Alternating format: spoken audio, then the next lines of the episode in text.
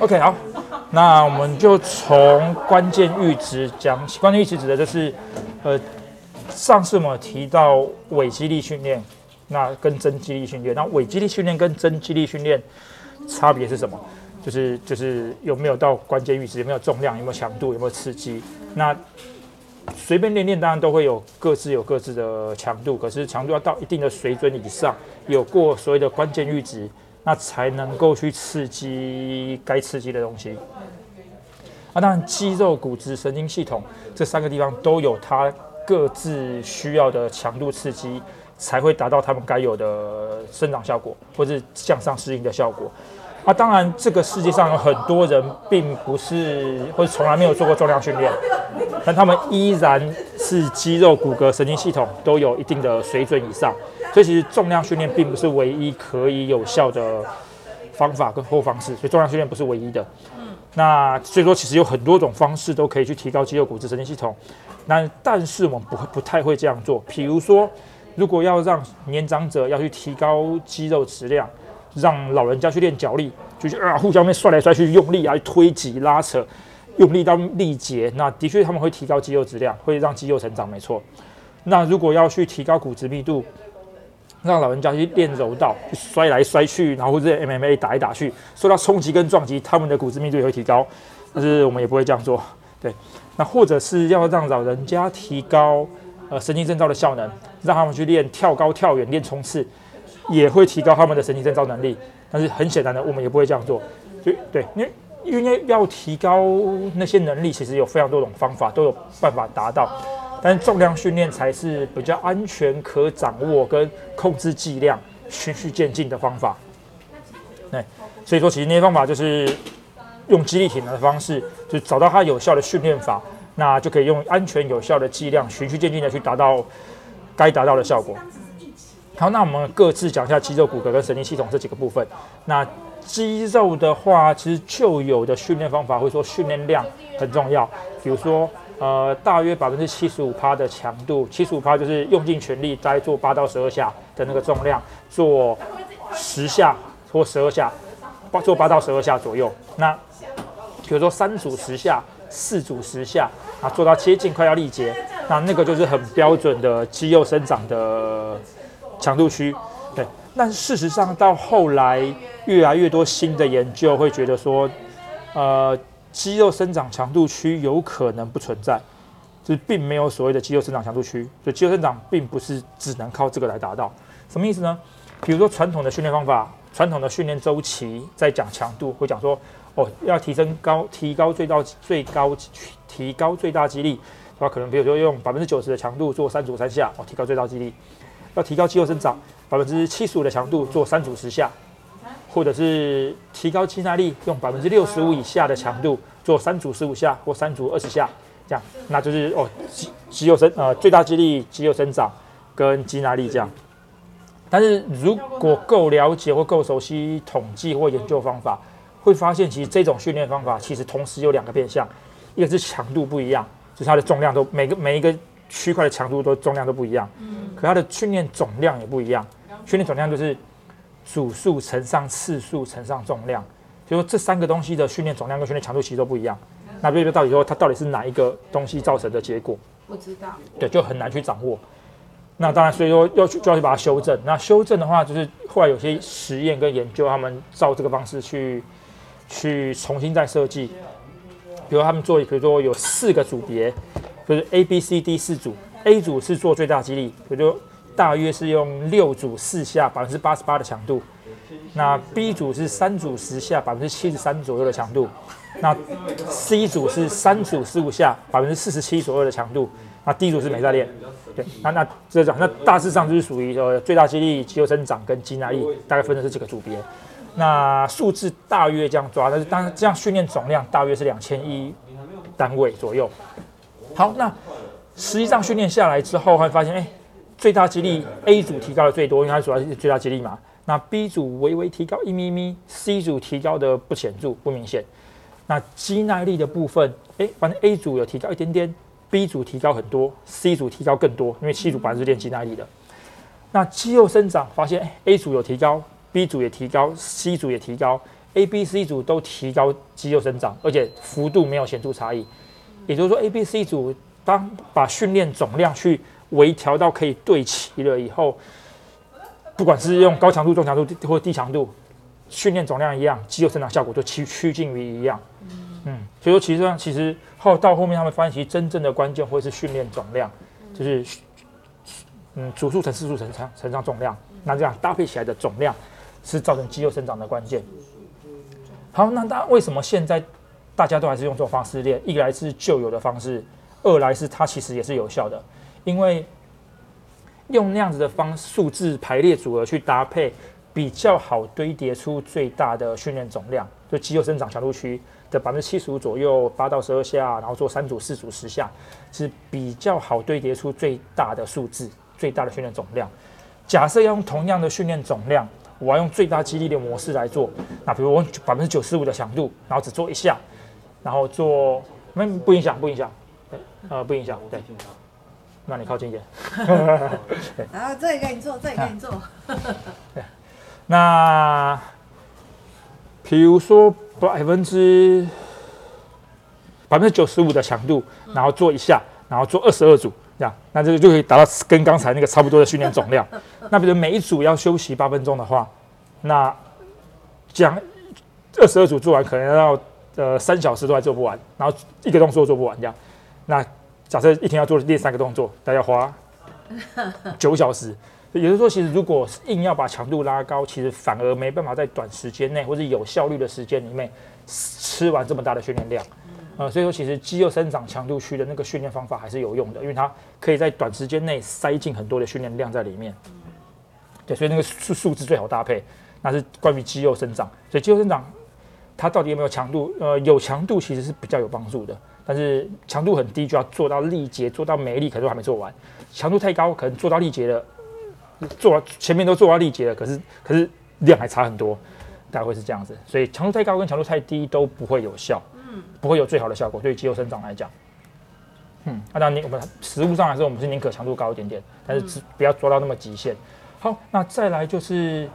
骨骼，骨骼要提升，大概有三个东西，就是关键阈值，就是重量要够重，然后方向特特殊性，就是骨骼加压的方向是有特定条件的，就是它必须要顺着骨头这个方，骨头骨头长这样，顺着骨头方向这样加压才会有效，那这样加压会无效，要这样加压。好，那部位特殊性是它压哪里长哪里。我压手臂长手臂，我不会压手臂长大腿。对，所以说它是有部位特殊性的。那脂肪的堆积跟脂肪的分解就没有部位特殊性。就是我练手，可是腿不是我我练腿，可肚子瘦掉，肚子瘦。我练腿，我手手变瘦。对，脂肪的分解跟脂肪的堆积没有部位特殊性。哦，对对对，所以说就是明明在明明明明在练腿，可腿的脂肪越来越多，对，也是有可能的。所以，所以，我不一定要一直练肚子，我一直在做做某种形式的腹肌训练，可肚子脂肪还是越来越多，也是有可能的。因为脂肪的堆积跟脂肪的分解并没有部位特殊性，那它是很综合的因素。嗯，所以再回到骨折压力，呃，骨骼要提升，大概它需要多大的压力？就是骨折压力的十分之一，把骨头顺着这个方向压到断掉的十分之一。那骨折压力十分之一怎么计算出来？呃，当然不是把它压断之后再除以十，而是当然 NSCA 他们得出来的实验数据大概是长这样。那跟实验数据，他们是用猪骨头做实验，可是用人类的训练，呃，人类的训练记录去回推去计算，那怎么把他们综合综合得出的结论是大约骨折压力的十分之一。好，那不管骨折压力是多少，重点是我们怎么抓到合适的强度。大约是八到十 RM 左右，也是用尽全力做八下，用尽全力做十下的强度，大致上就可以让骨质密度提高。对，好，那另外一个东西就是我们肌肉的收缩，肌肉收缩其实也会对骨骼造成一点点的压力，因为肌肉会跨关节嘛。那肌肉收缩用力的过程中，对于骨骼会一点点的加压。好，那肌肉收缩对骨骼的压力其实。有，但是它其实真的蛮小的，也就是说肌肉收缩造成的骨骼刺激其实太小，除非是已经骨质密度很低的人，才有办法透过肌肉收缩来造成骨质密度向上的效果。那所以说，如果是拿那种久卧在床的人，他们做一点什么什么奇怪的运动，他们骨质密度也会提高。粉红哑铃拿一拿。对，初学者效应这样从来没有在做训练，所以他们做即使是关不到关键阈值的东西，他们也会有向上适应的效果，因为骨质密度本身就太低了。那如果是健康正常人，透过肌肉收缩造成的骨质密度几乎是没有效，哎，几乎不会有效。好，那另外碰撞，呃，受到冲击跟撞击也会让骨质密度提高，骨头断掉再愈合也会让骨质密度提高。那当然，正常人不会用断掉来提高骨质密度。好，哎。就像你说冲撞也会，所以说打 MMA 的他们事实上他们在每一次的对决过程中，他们的骨质有可能在提高，是对啊，可是他们也会受伤啊。我们不是说那个时候到摔来摔去也会也会。对，所以说像那种方式，为什么大家都来打 MMA，就来提高骨质密度？有可能在效果发生之前，受伤会先发生。嗯，对，所以因为没有办法像肌力训练一样这么精准的去拿捏有效剂量，然后不要过劳，不要过度。对，随便一个不小心碰就过度，然后就受伤，所以几乎都是先受伤，效果还没发生前先受伤。嗯，那所以说，如果要提高骨质密度，呃，没有部位特殊性，然后顺着方向加压，那实际上深蹲跟硬举，重量背在肩膀上，或是硬举拉起来，重量从肩膀往下压的身体，那它就可以让从肩膀、胸椎、腰椎、髋关节、大腿、小腿的骨质有一定程度的压力。对。那手臂呢？手臂这一段没有压到怎么办？卧推或是肩推，它带来的效果其实就很，几乎是全身大部分的骨头都会被压到。呃，那肩推的效果其实是比较好的，只是它对于骨骼密度提高来讲，它的重量不够重啊，所以说卧推也很重要。虽然肩推的功能性比较多，但是卧推的必要性还是很高，因为卧推能够让上肢提高更大的，提供更大的刺激跟压力。嗯那是不是有的骨头。密度会比较高，有的骨头，对，还是会有落差，还是会不一样。嗯，那脖子怎么办？呃，脖子很实物上来说很少有脖子，因为因为脖子的骨质密度不够而脖子骨折的案例，大部分都是因为意外受到冲击撞击受伤，啊，它并不是因为骨质密度太低导致的。这样，嗯，好，教练不好意思，你刚刚说八到十 m 的话，大概是适合。骨质增生的强度低标哦，低标，呃，八到十 m 是骨质提密度提高的低标，最低标准。嗯，那所以说我们事实上我们用最大肌力，比如五乘五、三乘五，都一样会提可以提高骨质密度。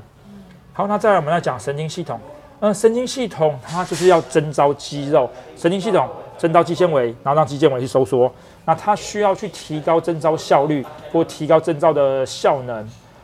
它需要要么是速度够快，要么是压力够大。那压力够大，就是呃百分之八十五帕以上的强度才会去刺激呃神经要去总动员，把所有能征召的肌纤维全部去征召，就尽可能去征召。那一定要八十五帕以上。那如果八十五帕以下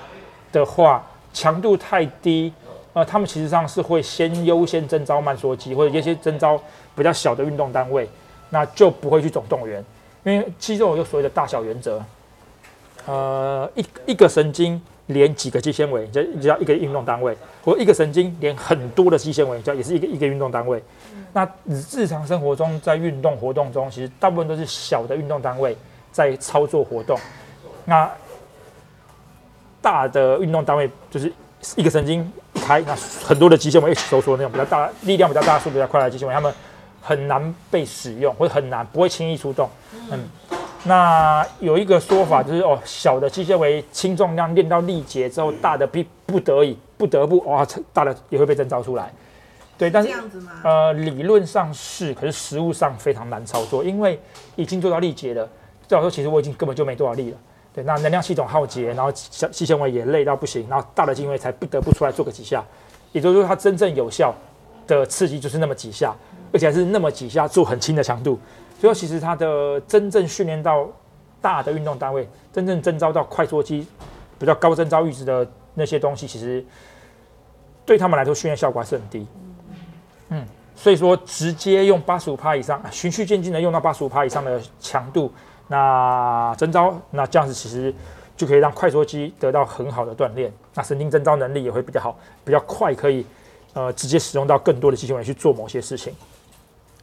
神经征招它其实就像有点像这种有有点像演习啊，或者教招，就是让那些人哦习惯被习惯出任务、习惯出动、习惯去呃，比如去出任务啊，去开枪打靶或实际实弹射击，他们很熟悉枪支操作，很熟悉任务，很熟悉各种的东西，而不是很久都没有真的被出动，忽然要出动，真的要出任务，枪在哪都找不就会发生像这样的事情。对，所以神经征召，对，那神经征召甚至有可能会让神经增生，这时候有可能的。这样，好，那所以说整体来说，肌肉、骨骼、神经系统，他们都需要够大的压力刺激，他们才会神经征召，就是我们要讲关键阈值。那所以肌力训练，应该说重量训练，呃，如果没有加到足够的重量，那就很像去我们去上大学，有注册，然后有缴钱，然后又有租了宿舍，然后有去参加社团，只是没去上课，那个再再像这样。对，如果做重量训练没有没有加到真正的重量，没有没有做到关键阈值，即使去了正健身房，做了很多器材，做了很多动作，用了很多、嗯很特殊的器材，但是就是等于是没上学，对，就是去了是是大学生没错，可是就完全没有去上课，对，那就就非常可惜。所以说，肌力训练的核心其实就是大重量，一定要有足够大的重量跟强度。那所以说，为什么说抗老化需要大重量训练，而不是抗老化需要保特瓶这样？那就是真的需要有够大的重量，有做够大的刺激，才能够达到那所有的效果。呵，目前为止有没有什么问题？没有。没有，所以那个重量够大，就是之前你常讲的有意义的重量，对吗？如果没有到那个阈值的话，等于等于没什么意义喽。呃，对，OK，应该说并不是说没有做到八十五趴等于完全无效，那我做八十四趴可不可以？当然它没有那么绝对，那只是长期训练下来，我们要循序渐进的。就像我们上次有问说，那老人家一开始做训练怎么，我们该怎么去抓他的呃那个八十五趴，或者该怎么去抓他的强度？少少一定宁可重量太轻，可是我有再往上加，不要一下给他太重，嗯，所以宁可多花几次，因为我们不会，我们不会一直停在低低强度，对不对？这次做完看他的恢复状况，诶，我可以再加点强度，再加点强度，然后过个几次就会加到他该有真正的强度。那在他合适的强度区，就是持续的长久的堆叠，那它就一定会长久的进步。嗯，所以你在讲的时候，我就想到我九十岁的老爸，如果来的话，就可以少少的给他扛上去，这样。OK 对啊，好哎，可以提问吗？问这给你。这样吗？对，就是如果说，哎，刚刚讲到说，呃，各种阈值，那神经征召的阈值是落在怎八十五以上，也是八十一帕，就是最大肌力的。八到十 RM，啊，没有，八十五帕是八是 一到五 RM，哦，一到五 RM，就是对。就会强化神，就会强化神经征召神。经征召的能力。然后那增那神经增神经要增神经要增生的话，是大概是几 RM 到几 RM？不一定啊，因为神经增生是有在动，它就有可能会增生。哦，嗯，好，那神经神经的增生还呃，目前已知周周边神经有可能会增生，就是除了躯干和以外的周边神经是有可能会增生的。就像某些人，某些人被开枪打断腿，那他依然会神经有断掉，血管有断掉，他依然会长出来，依然是可以接得上，依然是可以深蹲硬举。嗯嗯，所以说周边神经是可以增生的。好，还有没有什么其他问题？就是不是有一个适应周期，我们会让它在向上适应，向然后要衰退之前，然后再再一次的训练，让它一直不断的往上啊，。你说刺激、疲劳、恢复、向上适应对对对对对的那个，对。那神呃神经刚刚是说一到五 RM，对。那所以应该不会这么频繁的做一到五 RM 这种事情，但是但是骨骼不是它恢复的时间比较慢，嗯，那神经的时间也很久吗？它有可能看状况，比如说我们有做过 Max、Easy Max 或者 True Daily Max，那做到最大肌力，呃、用力全力挣扎那么一下的时候，六个它的疲劳会非常久，超过一周，超过两周，甚至长达三四周以上。啊，然后如果已经是已经是重量级的选手，比如说我是初学者，我的最大肌力呃四十公斤，那可能哎、神经可能真的很疲，当下很疲劳，可是我可能过两三天就恢复了。可当我已经呃一下是两百两百三十公斤、两百五十公斤，那那个时候神经的疲劳会真的很大，就是他真的可能要需要真的是好几周，或是接近三百公斤的深蹲，就好几周才恢复得过来。对，那所以当确实他们的恢复时间会不一样，那适不适合每周做？呃，最大肌力强度区可以每周做，但是同一个重量的 max 不会每周做，就不会每周都给他做握把式深蹲的测测最大肌力。可是我可以每一周都给他做呃一定强度以上的大重量。就还是有机会会征召到他们，但是不会对对，比如说像像共二周期，就是我这周做深蹲的大重量，下一周我做握把式深蹲大重量，然后下一周我做呃 u r 前抱式的大重量，我做后脚抬高蹲的大重量，那甚至都不要做到 max，都是做三组三下、五组三下，都保留一个空间，有有到那个强度区，可是没有到极限，所以它的疲劳不会直接破表。那当然剩下就是拿捏呃大重量跟轻重量的的动作模式。有些动作模式，它的总重量不重，可是它很难做，比如说后脚抬高蹲啊，有些动有些动作很好做，可它重量超级重，握把式深蹲，那就要去根据状况去调配，怎么去放什么动作，这个时候适合放什么动作，那就可以持续的给该训练的地方训练，然后该休息的地方休息。那有没有可能，因为骨骼恢复的时间比较久嘛，哎然后在骨骼还没有恢复之前，其实神经已经恢复了，哎，但是我们要给它再一次的刺激，但是骨骼还没有恢复过来，哦，所以这是为什么要累积性的疲劳，呃，嗯。就是那个那个那个俗称疲劳性骨折，就是一直疲劳，一直疲劳，一直疲劳，一直疲劳，一直疲劳。那它可能会有很很细微的裂痕、磨损或是什么的。那那真的严重下去，那就会会断掉吗？其实不会，因为人体会有保护机制。当神经系统侦测到骨骼有破损、骨骼有受损，会有比如关节、骨骼有破损、受伤的时候，中枢神经系统会收掉力量，会把力量收掉。就我怎么用力都使不上力。我明明有吃好睡饱，可是就是就是我也没有肌肉酸痛，可我就就是使不上力，因为可能骨骼的疲劳还没恢复，神经系统侦测到骨骼有受伤，不没有到痛的那种受伤，但它就会收掉力量，让我们使不上力。嗯，那那个时候再练下去，有可能就真的会就会就会过度训练。对，所以是观察身体的状况是很重要的。但是如果这个时候毛用药打类固醇会怎么样？它会绕过那个那个保护机制，毛起来发力，那就会断掉，那呃，我这样说，就会断掉。啊、所以我们看到很多运动比赛上，怎么深蹲可以蹲到小腿直接断掉？那么强烈怀疑有用了药物，让它绕过它的保护机制，猛强行用力，要不然其实真正骨骼疲劳到那个程度，它根本就举不起那个重量，啊、或者是等于人也没有办法举起一个会让他直接断掉的重量，除非是他已经快要断掉了，我用方法让他去承受一个他没办法承受的东西。哎，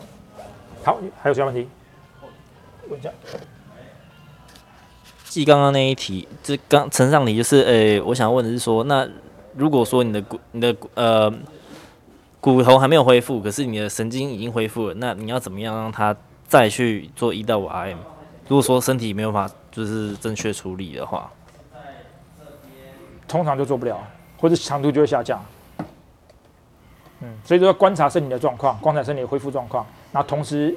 变换动作。嗯，通常是肌肉恢复最快啊，神经跟骨骼恢复比较慢，而而且神经性的疲劳